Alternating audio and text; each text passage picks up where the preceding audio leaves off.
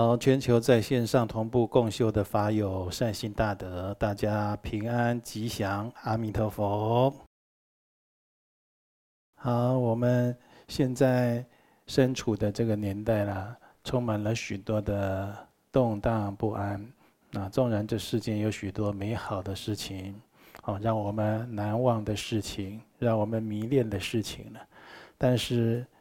能够静下心来衡量我们生命的意义、价值，还有短暂的时光呢，能够修学佛法、回向自他，真的是无比珍贵的时光。希望大家都能充分的把握。看现在疫情未平啊，国际间又传来有战火的消息，所以呢，我们在这样的年代中，如果能够善护自身的生命慧命。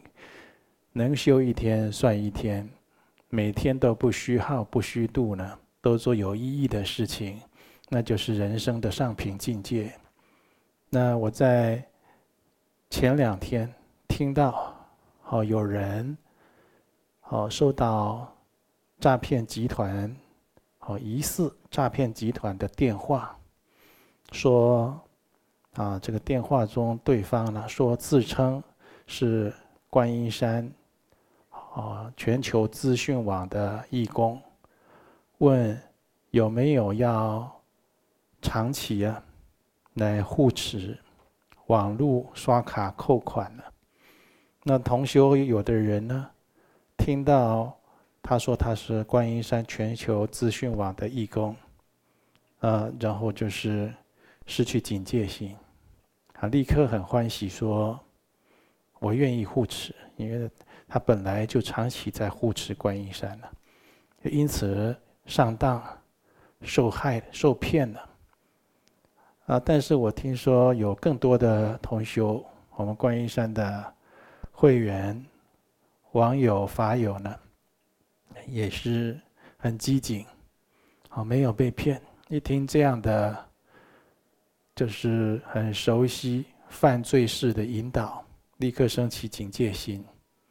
甚至还有我们小朋友、小菩萨说：“哎呀，你怎么借我们观音山道场在骗钱呢？你这样很缺德，这样你不会富有的，你都不怕有灾难、有报应吗？”等等。那对方听了，赶快把电话挂上。确实，现在因为疫情的关系，各行各业啊，有的行业啊。都已经停止营业，甚至是关门，或者就是景气比较萧条了。当然，有的行业呢是没多大的影响。那很多人呢就被这些不法分子、黑道分子，还有这种跨国性犯罪的诈骗集团呢吸收，尤其是年轻男女。那这些年轻男女呢，可能没受过佛法因果的教育。他们就觉得这有的时候骗人家钱赚钱好像还蛮快的。你利用别人的善心，老人、小孩或者这个老实人一时不察，哦，你骗了他的钱，好像一时得到利益，得到这个财力啊，这确实会有报应的。而而且是以照这种业来作为职业的话，那报应呢？恶贯满盈的时候，报应是相当惨烈。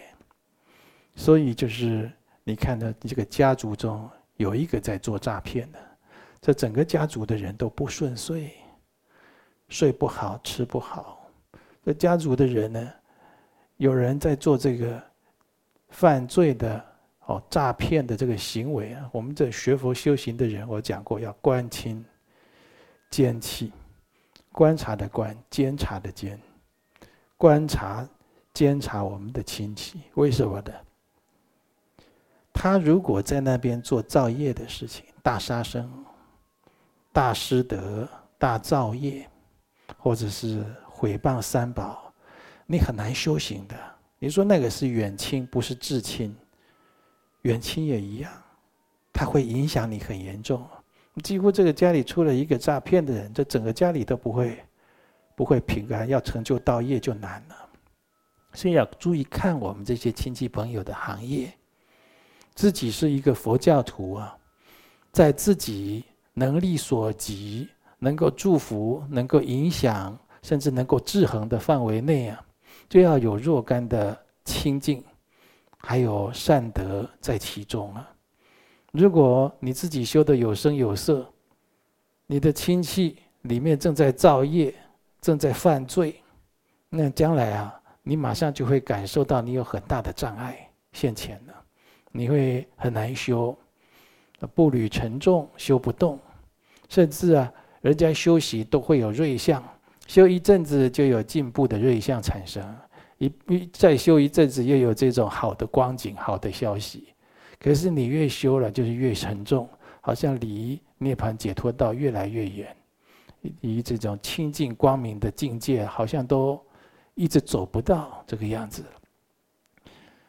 这就是我们必须要小心谨慎的。你看台湾呢，哦，这个各县市有传来连续停电的情形，台南两个晚上三次停电。现在啊，有人说这是不是国际骇客啊？哦，在网络发动攻击，造成跳电或者其他的事情啊？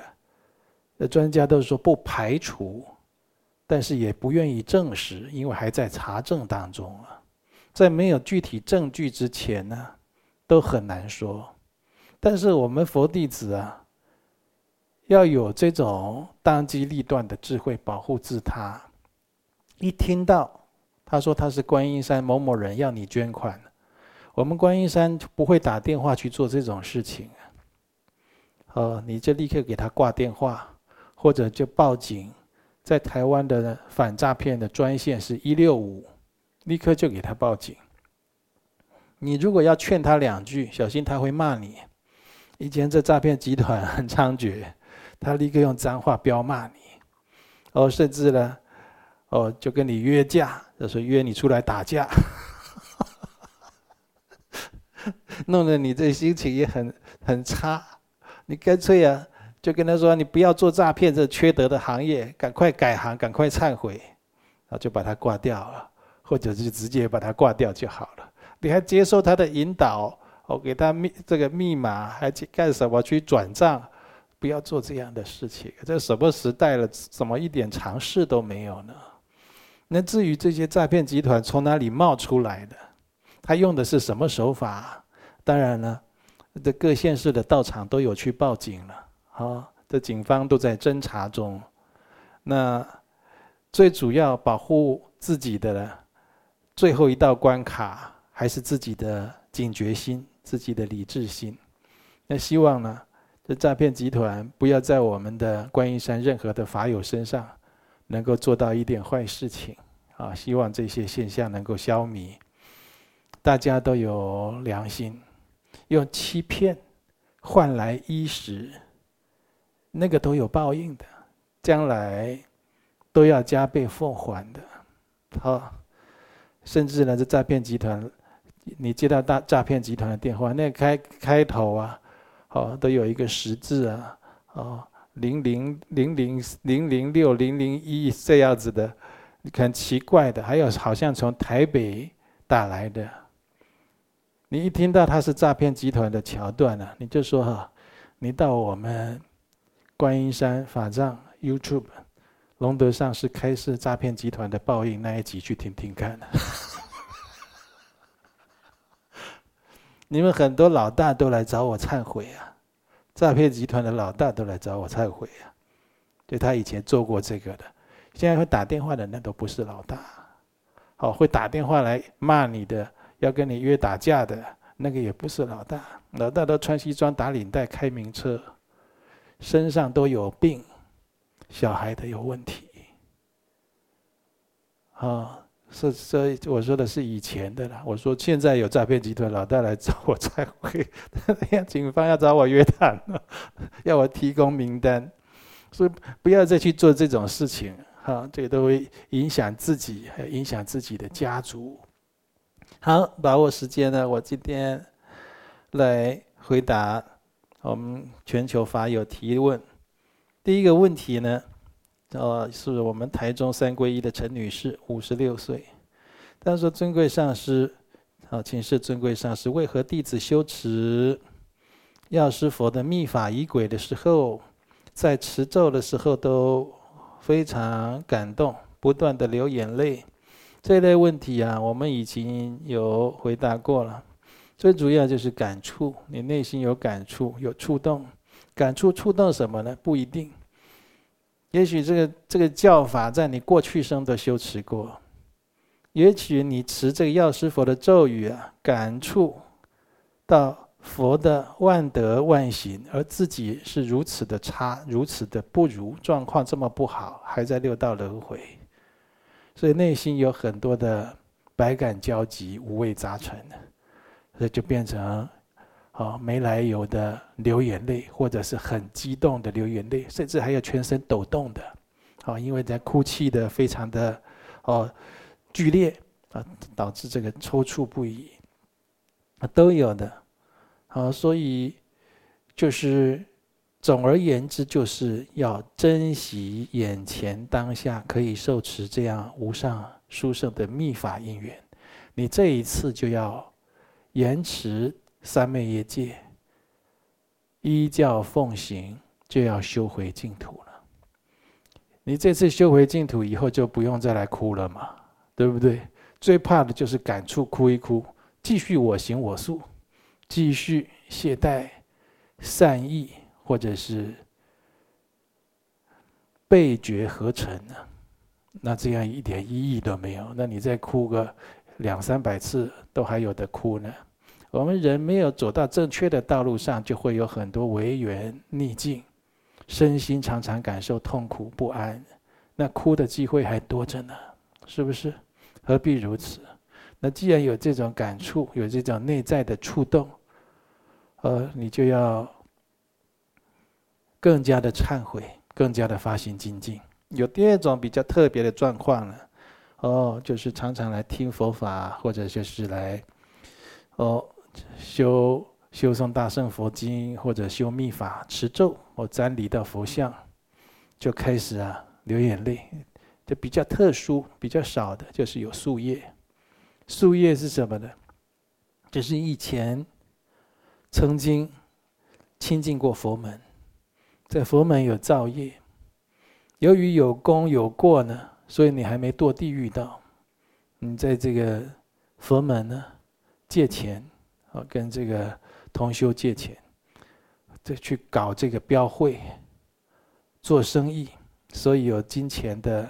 亏欠不清楚，诸如此类的事情，那人家呢，就是抓到你了，逮到你了，或者你就是有巧取豪夺，这个金钱不清楚了，抓到你以后啊，你就诅咒，就说没有，我没有做，我没有拿钱，这钱不是我短少的，如果是我，就让我眼泪流不停。那好了，那当来现前，你眼泪流不停了，你就是莫名其妙止不住，那就是有宿业业报。我听过，呃，一别人就是说对这个三宝不恭敬，或者缘三宝造业，在他的五官，在他身上的肢体，都有这样的一个缺憾的事情啊，都过去都有造恶业，或者是这个叫做发恶愿，就是你诅咒到自己了，好。像这样有没有办法解？当然有办法，有佛法就有办法。一样，在三宝前呢，就是真诚发露忏悔，永不二过。就算这个情境再怎么样的难为，你都不再造业，不再骗人，啊，不再巧取豪夺别人的金钱。很多人他啊，你比如说从事传销业、保险业，很多人要标会。很多人要找对象，找不到男朋友、女朋友、结婚对象，钱呐、这个财跟色的东西啊，他到佛门找。佛门目标很多，大家善良。哦，你只要跟他喊一个，我有什么样的金钱困难，哦，你一样要花这些钱跟别人买，为什么你不跟我买？大家都会心软，都觉得会同情你，就帮你一把。无可厚非，但是这种事情多了，大家清净心都被搅乱了。所以在观音山各道场都严禁这些事。我们都开过会的，啊，这各道场有理监事开会，会员大会都开会。道场啊，私人的交易贩售是禁止的，哦，标会跟跟会这些就没不能做这个事情的。如果要借贷啊，没错，我们是不鼓励。这人是贫困，需要过这一关。那哪怕那不要说是同修，哪怕是陌生人，我们都愿意帮助的。但是他不是习惯性借贷。今天台中借一下，明天埔里道场借一下，后天高雄道场借一下。一打听之下，哇，各道场被他借了好几十万。以前有没有发生过？有，故意流窜在道场干这种事情的。那造这种恶业，所以在道场是不鼓励金钱借贷，这不清不楚的。也就是说，你没事不要来道场借钱呐，也是不可以的啦。知道了要请你离开的。嗯，像我们这些事情啊，或者来找对象，这我们在弟子奉行清规都有。道场择偶，自障障人。那我在讲弟子弟子奉行清规的时候。哦，我当初在编这《弟子奉行清规》，是坐在我前面那个第三张桌子那个地方，啊，跟跟好几位在聊佛法，我就拿着草稿，我一边聊佛法，一边半小时就把它写完了。你只要在道场有择偶，你你马上就会有问题，要么你修行有问题，要么别人修行有问题，要么搅入这件事情的大家一声骚有问题。就变成风波了，恩怨呐，或者结仇了，甚至引发这些诉讼了。因为就有的时候谈恋爱了，哦，或者是感情，这个在谈恋爱的过程中都有很多的感情的互动，或者是金钱的借贷这些牵扯的问题，哇，那真的是一听下去啊，这个是。千头万绪，不知道如何处理、啊？你看，在在佛门中修行，很多人都离欲出家了，他就是不想碰、不想沾染这些事情。现在在佛门中又有这种事情，那怎么修呢？那不是把这清净的原地给毁坏了吗？啊，所以这就是讲到第二个原因：宿业。我讲这个宿业，宿业怎么形成呢？它就是有这些周围的事情，你在道场学佛修行，没有谨言慎行，没有高度的自律，它就会造业。过去造的业，那当然到今生就叫宿业了。那你现在造的业，你将来就要受报啊，不是要来求解脱的吗？啊，说好要解脱了，怎么又轮回了？是不是？所以这个就是学佛修行不可不慎的地方。道场的。戒律、威仪、佛规、礼仪、奉行清规，它不是宣导，是要遵守。呃，你没有遵守就不行。啊，像我们这这一类的道场的相关的课程啊，以前都讲过好几次，但是现在有的因为属于内部的教育训练活动，啊，都没有放在网络上。那以后我们再酌情，也许再重新开始讲，也许再重播也不一定，大家再讨论看看。因为很多的善信法友现在来观音山学佛，也很想了解这一些内部实修的次第啊，我觉得这也是相当重要。好，再来呢，这里有一个提问呢，就是说慈悲上师将口传殊胜龙王烟供法。就是让弟子众可以借由密法加持供养威胜龙王和龙祖，请示尊贵上师供养龙王，除了要做烟供之外，还准备什么物品呢？以及供养龙王需要特别注意什么事项呢？这个龙龙药，上上次讲过，这个烟供粉里面要加龙药。啊，这龙药是藏传佛藏传佛教，啊特有的这个一个配方啊。那我们以前都请喇嘛僧众啊，从这个尼泊尔啦、印度啦、西藏把它带过来，那道场不知道还应该僧团还有，因为僧团就是每个月的出笼日，哦，在台湾三家寺是必修这个龙王供养法、龙王烟供法等等的法门，啊，那就是说除了这个烟供粉呢，它的这个烟供炉啊要专用的，你不可能去供鬼神的烟供炉，或者去供佛菩萨的烟供炉啊。你拿来供龙王，供龙王就是要用龙王专用，龙王就喜欢干净。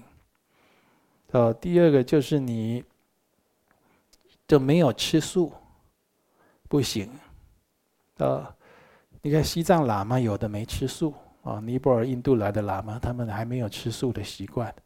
但是你请他来做龙王修法那一天，他们就很紧张，那天就吃素了。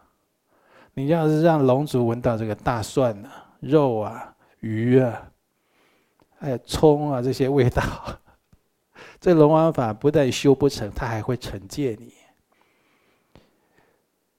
每个藏地的乡村都有关于龙族还有龙王的传说，他们都很恐怖的，都是很戒慎。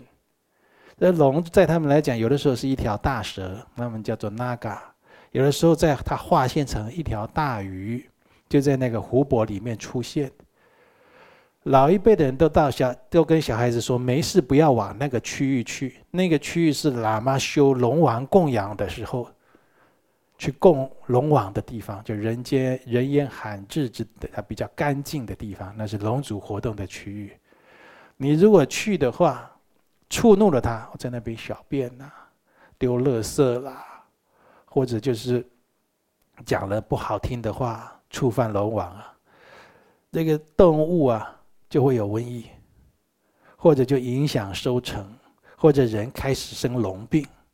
龙病你身上会长皮肤病，有的时候长这边，有人就长那边。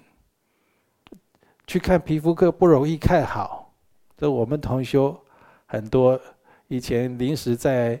外县市搭设这个棚架，有的时候不小心触犯当地的龙族，他身上长那个龙臂的一疹子啊，那皮肤科都看不好，那个就是要发愿给他修忏悔，才慢慢医得好。那有的会让你性情大变，变得忽然就是很会发脾气，哦，就是或者就是没办法沟通，情绪化，极度不耐烦。哦，等等的，甚至有的就开始有精神病，吃不好睡不好，像这一类的问题。但严重的还会有这个重症。所以西藏人、西藏喇嘛，你都可以问的，他们很重视龙王法。只要修龙王法，一定就是要小心谨慎。那你这里还问到要注意什么事项？你刚才就讲你要吃素，你最好是终身吃素，你再来修这个法。你要让龙龙王闻到你还有你嘴巴里面还有他鱼虾，这是他的子民的味道。你还吃我的鱼虾，你还来你还吃我的子民，你还来跟我祈福啊？哈，你刚才吃了大闸蟹，你还来跟我祈福？哎呀，你还敢搭船，胆子不小，是不是？这就是很颠倒的事情啊。嗯，啊，其他的那些细项啊。我讲的这就是重要的事情，就是你要干净。这干净就包括如果有男女夫妻的那个房事，你要有这个龙王法，你就要停。呃，身体身心都要干净。啊，专属的供供具，这个供物啊都要有讲究，照仪轨来，不是你高兴什么就给他掺下去，这就很容易有麻烦。哦，你看我们在台湾三家寺的。法师，他去的时候刚开始跟当地的龙神呢，跟龙族也是不熟悉，后来就是如法的做了供龙王的这个供养修法，龙王烟供啊，这龙族啊，他在守护寺庙，常常产生很多瑞相，他们还曾经修法呀，修完了，那气候变得非常的宜人，空气中都有淡淡的人参的味道，啊，这龙族做种种的。善意的加持啊，回向于你，那给你很多顺缘，或者是招感很多的好缘，哦，所以像你会修这样的法，你这些细节一定要讲究，哦，细节呢就传法当天我再来讲了，因为这这不是三言两语讲得完，这主要你不能吃荤，啊，身体身心要干净，供具供品要如法，啊，再再来再有密法的加持加持，还有一个就是你要在出笼日修，出笼不是出笼日修不行哦。你打搅他哦，那龙族在休息，你等于把他叫起来啊！嘿，我们要供养你，真不行啊！所以他有很多的讲究。那修这个龙王法，不能打鼓，不能摇铃杵，啊，不能摇金刚铃啊，用手鼓，大鼓更不行了。哦，那就要用那个碰铃，叮响，叮叮，用这样子。所以要准备这个法器。呃，所以这龙王法为什么不是常常传？讲究很多，讲究很多啊。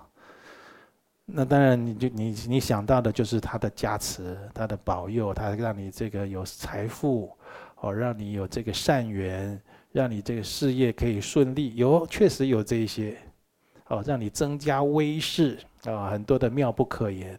但是前面这些你都要很讲究做好，如果没有。这种，哦，就遵守这些要件的把握，你不要来请这个法，好吗？你就是能吃素了，啊，能够一切如理如法，再来请这个法，好。好，再来就台北的五届彭小姐，二十八岁，你说你有心慌、睡眠障碍、皮肤病困扰。日前有福报可以请示此问题，得知为龙族的问题。近日道场有和龙族相关的法会传法，请示上师是否勤修龙王烟供法或参赞供养法界龙族法会，可以改善弟子切身问题？那当然可以啊！你如果没把握自己修龙王烟供法，你可以护持这个法会。啊，我会带着我们的出家众一起修。啊，然后呢，就是或者有的人就是说，我们今年有没有要大海抛供龙王宝瓶？大海抛供龙王宝瓶啊，要遵守当地海域的政府机关的规定。那它有开放，那当然可以；那没有的话，那你说没有的话，宝瓶怎么办？宝瓶你可以请回去供在自己家里的佛堂上，哦，或者就是你家里的龙方的屋顶上。龙方就是，假如我面对大门，我左手边这边就是龙方的屋顶上，高的地方、干净的地方，啊，或者就是把它放在客厅高干净的地方。啊，不要有小孩子常常去乱碰乱撞的地方，或者在办公室，这也可以，就就让自己的磁场气场啊变得很好，啊，诸如此类的地方。好，再来就是台中四皈依位同修，那讲了，尊贵上师开示，弟子须。立定目标修行，也有开示圆满三千功。弟子最近也开始练习来圆满三千功。三十七岁来练习圆满三千功，虽然老了一点，但是也是势在必行。三十七岁还没有圆满三千功，辛苦了。你一定吃了不少苦头，还修不动。这这间公是，啊，这道家哦有这个修真派，啊还还有这个积善派的这些修真的人呢，啊古代的修行人都有这样的，这就好像我们密宗的家行的积资净障。三千功很好啊，三千件善事。袁了凡先生，明朝袁了凡先生也是这样，他想改变命运啊，那就是云谷禅师给他指导，做三千善事，修准提法，是不是？那他就是圆满了，哦，不止一次的三千善事啊，命中无子，得两个贵子，被算定几岁就要死亡了，结果增福天寿啊，所以就是命由我做，福自己求。那你如果要在佛法上修学呢，要不要累积三千功啊？非常好啊，所以我鼓励大家做。你是你能够给自己做个功过格，啊，给自己弄个小印章在那边盖，或者画那个正字，一个正字就是五五个功嘛，对不对？就是五化嘛，代表五功。你看你能不能都不要做坏事，一直做好事，做三千件呢？这样子学佛你才学得动啊！每天光在那边看人家那些大成就者的传记。哦，看人家有什么传承，有什么加持，红光成就，替人家吹来吹去，讲来讲去啊，自己就幻想，嗯，我我也状况也不错，结果什么善德都没修。很多人都这样修密宗的，修到最后都妄想症，根本不是这样。那密宗呢就不止了，密宗都叫十万变，好，还有加一万补缺，好，你比如说供曼达。就就十一万一千一一百一十一次，对不对？大礼拜十一万一千一百一十一次，那通通都是十万遍再补缺一万遍，都这样来修。所以，我们同学问到哦，他要看到我们道场的书，我们道场免费结缘的《了凡四训》有功过格，写到随缘放生，一命为一功，你看多好。你捡一张字纸啊，在路边捡这个广告单，上面如果超过一千个字啊，那也一功啊。好，到处有功可以累积。回收字纸，好，就是净习字纸，好。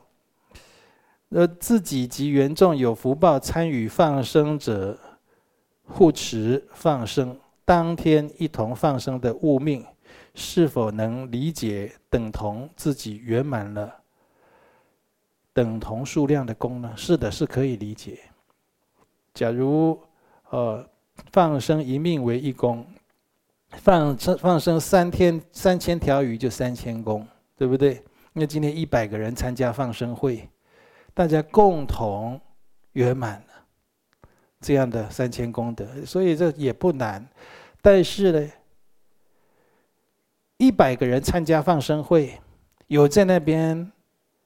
早餐也没吃好，觉也没睡好，就去那边流汗、开车、载人、出力，他付出的这种心血代价，再用真诚的慈悲心去放生，再回向有情，跟你袖手旁观，可能捐了三百块、两百块，甚至你什么都没捐，就在那边看热闹。我只想得到今天这个功，它里面的质量不同，很难计算。功德的事情很难计算，所以为了脚踏实地呀，不是要你去执着这个功德相，就是要你如理如法的去做善事，从开始的发心，过程的如法行持，结果的圆满和回向，啊，那跟大圆满的这个，嗯，上次讲到的这个三殊胜一样。啊，前行发心，正行无缘，结行回向。啊，如果能够这样去做，那我觉得这功德都是很殊胜的。所以我跟大家讲，三宝门中福好修。你在佛门要圆满三千功去消业障很容易。好，但是要提醒你，质量还是会有不同的。啊。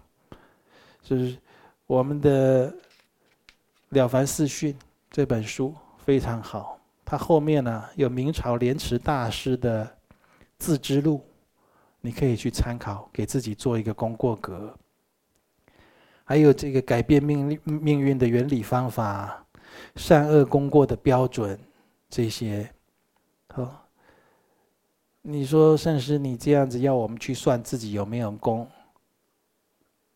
会不会太执着功德相？好的执着是学佛修行一定要的。就像我们教小朋友，哎，你今你今年孝顺爸爸妈妈几次？你说重不重要？好重要啊！他说我今年啊孝顺爸爸妈妈三次，那你要加油了。人家那个小朋友孝顺爸爸妈妈三百次啊，他长大就会孝顺了。刻意去行善，刻意去学这些善德，刻意去做。刚开始啊，是应该要这么做的。呵，要给自己要有一个规范。那到最后做久了，你说我现在也是很欢喜去做戒杀护生的事情，但我现在就没有再去计算，也没有再去常常去执着，说我这有没有什么功，有没有就要注意自己有没有什么过失不圆满，倒是时时要警惕，我们要力求圆满，对不对？好，你慢慢慢慢，你就会自在。那么这个执着就会越来越轻。刚开始这好的执着是一定要。你看有人在说，我们在观后面后面就一大堆修药师佛本尊法的问题了。有人在说上师，你要我们药师佛本尊法要观空，对不对？那空怎么空中还要有哦，还要有我有药师佛？你现在你现在观空是练习观空，就尽量在空性的状态中，不要有很多的烦恼妄想、杂思妄想这些状态里面。哦，空性中出现有一个什么种子字，化成莲花，再化成月轮，月轮中啊生出它的哦这尊本尊的种子字，是要有空性中空中化成有的，啊。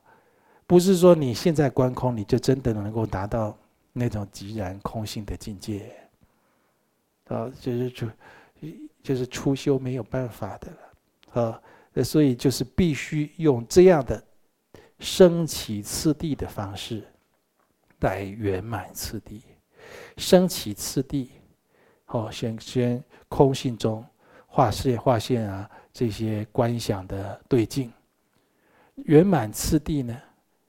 归于空性即灭，空就是安住在空性的状态中，一样毫不抵触，所以它有一个升起，有一个圆满。好，啊，抓紧时间，赶快回答问题。台中。翁同修四十八岁，那就是说今年大年初五传授书圣的药师佛本尊密法，弟子有观修问题，在法本第六页倒数第五行啊，观想两位菩萨，日光菩萨及月光菩萨手持日香之莲花及月香之莲花，请示尊贵上师，日香莲花及月香莲花该如何做观想？是否像唐卡上所画，莲花上有一颗竖立的日轮？及月轮，对了，就是这样。莲花上有日轮跟月轮，好像镶在上面的啊。再来，台中三归弟子阮小姐，三十四岁，大年初五传授啊，书生药师佛本尊密法。弟子二月十四陪公公到医院就诊，看诊时间持诵药师佛短咒，身体开始发烫。后来发冷，一直起鸡皮疙瘩，人越来越不舒服，咒语也会念错。弟子就没有继续念诵，但离开医院就可以正常持咒。请示上师，是否不能在医院持药师佛咒语？不是不能在医院念，而是你在那一个场合，你的动机要注意。你陪公公去就医。你要知道，人生病都或或多或少都有冤亲债主的。你陪着他，你去念，好像是要帮公公，好像是要保护自己，不一定。但是呢，这些冤亲债主、鬼神呢，他会不高兴。你看，我们以前，哦，有同学上班到了这个新的办公室，这个例子我讲好几次，印象很深，因为很典型。他确实不老头痛啊，老是不舒服啊，他就因因为他一直。默念莲花生大师的咒语，就一直念，一直念，一直念。午休的时候，就看到一个鬼道众生瞪着他：“你不要再念！”哇，因为鬼道众生受不了，他听到那个咒语很不舒服。嗯，但是你又去到人家的地盘，你晓得吧？所以就会有这种冲突的情形。你如果要去帮公公、帮病人或者帮其他的人做加持，哦，要有机会，你把咒语为什么说要持短咒十万遍、长咒一万遍圆满？就是你要修过，比较有一个基础的功力，再来加持别人比较好。我也没有说绝对好，为什么？有的人持十万遍质量不同啊。那你看这个人都都持戒，十万遍念完了，或者这个人是出家念十万遍，这个人念的时候都一定观想如理如法。他跟那个这人一边看电视一边播念珠十万遍，一边开车一边念，那个质量不同啊，对不对？所以这很难说。有的时候出家法师到医院去持咒关怀病人，自己都还偶尔会不舒服嘞，对不对？那你你一位居士又刚得到这个法。哦，就在医院这里念，那当然会有这样起鸡皮疙瘩，人越来越不舒服，而且咒语开始念错，它开始干扰你了，叫你住口。一般去就是心里默念就可以了，或者观想上师药师如来住顶，这样就可以了。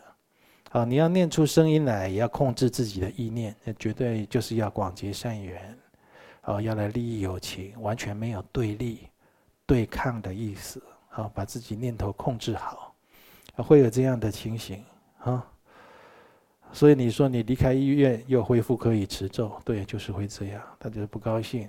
你要知道你现在持咒的力量还大不过那里的鬼神，啊。如果你力量或者你的修行超过这个鬼神呢？他也不会在那里，多半不会在那边跟你对抗一下才离开，因为他的鬼通早就知道会来一个力量比他强的，他就回避了。然后等到你走了，他再出来，好，都是这样子，比较多了。哦，台中四皈依弟子萧女士，三十岁。上师开示药师佛的法门，可以息灾、化解灾劫、超度、积资净障，以及化消众生身心疾病等许多殊胜功德。请示尊贵上师，如果身边的亲人朋友有精神方面的疾病，可以修殊胜药师佛本尊密法回向此人吗？如果可以，请尊贵上师，请示尊贵上师回向此内容。要怎么样的内容比较恰当？应该如何于佛前恭敬禀报？我跟你讲，你要替别人修法，以修法的功德回向给别人。哦，也许是你的父亲、母亲他生病，哦，你还讲到有精神疾病，对不对？精神疾病，精神疾病，他严格讲都不算病。他就是冤欠，啊，他有冤亲债主，这几乎百分之九十九的，啊，或轻或重的所报情节，不同的状态的所报情节。那你开始念经，念这个药师佛的密法，回向给他，对他有帮助。但是呢，他的冤亲债主会不会找你麻烦呢？那就难说了。所以有的时候，你开始要帮这个人。修法回向的时候，你等于就是插手管一件事情。那有的时候自己先不舒服，小心人家精神病没好，你开始也有一点颠颠的了。好，这个事情就是有发生过。像这种有这种冤欠，冤欠一开始了，会让他的身体不舒服。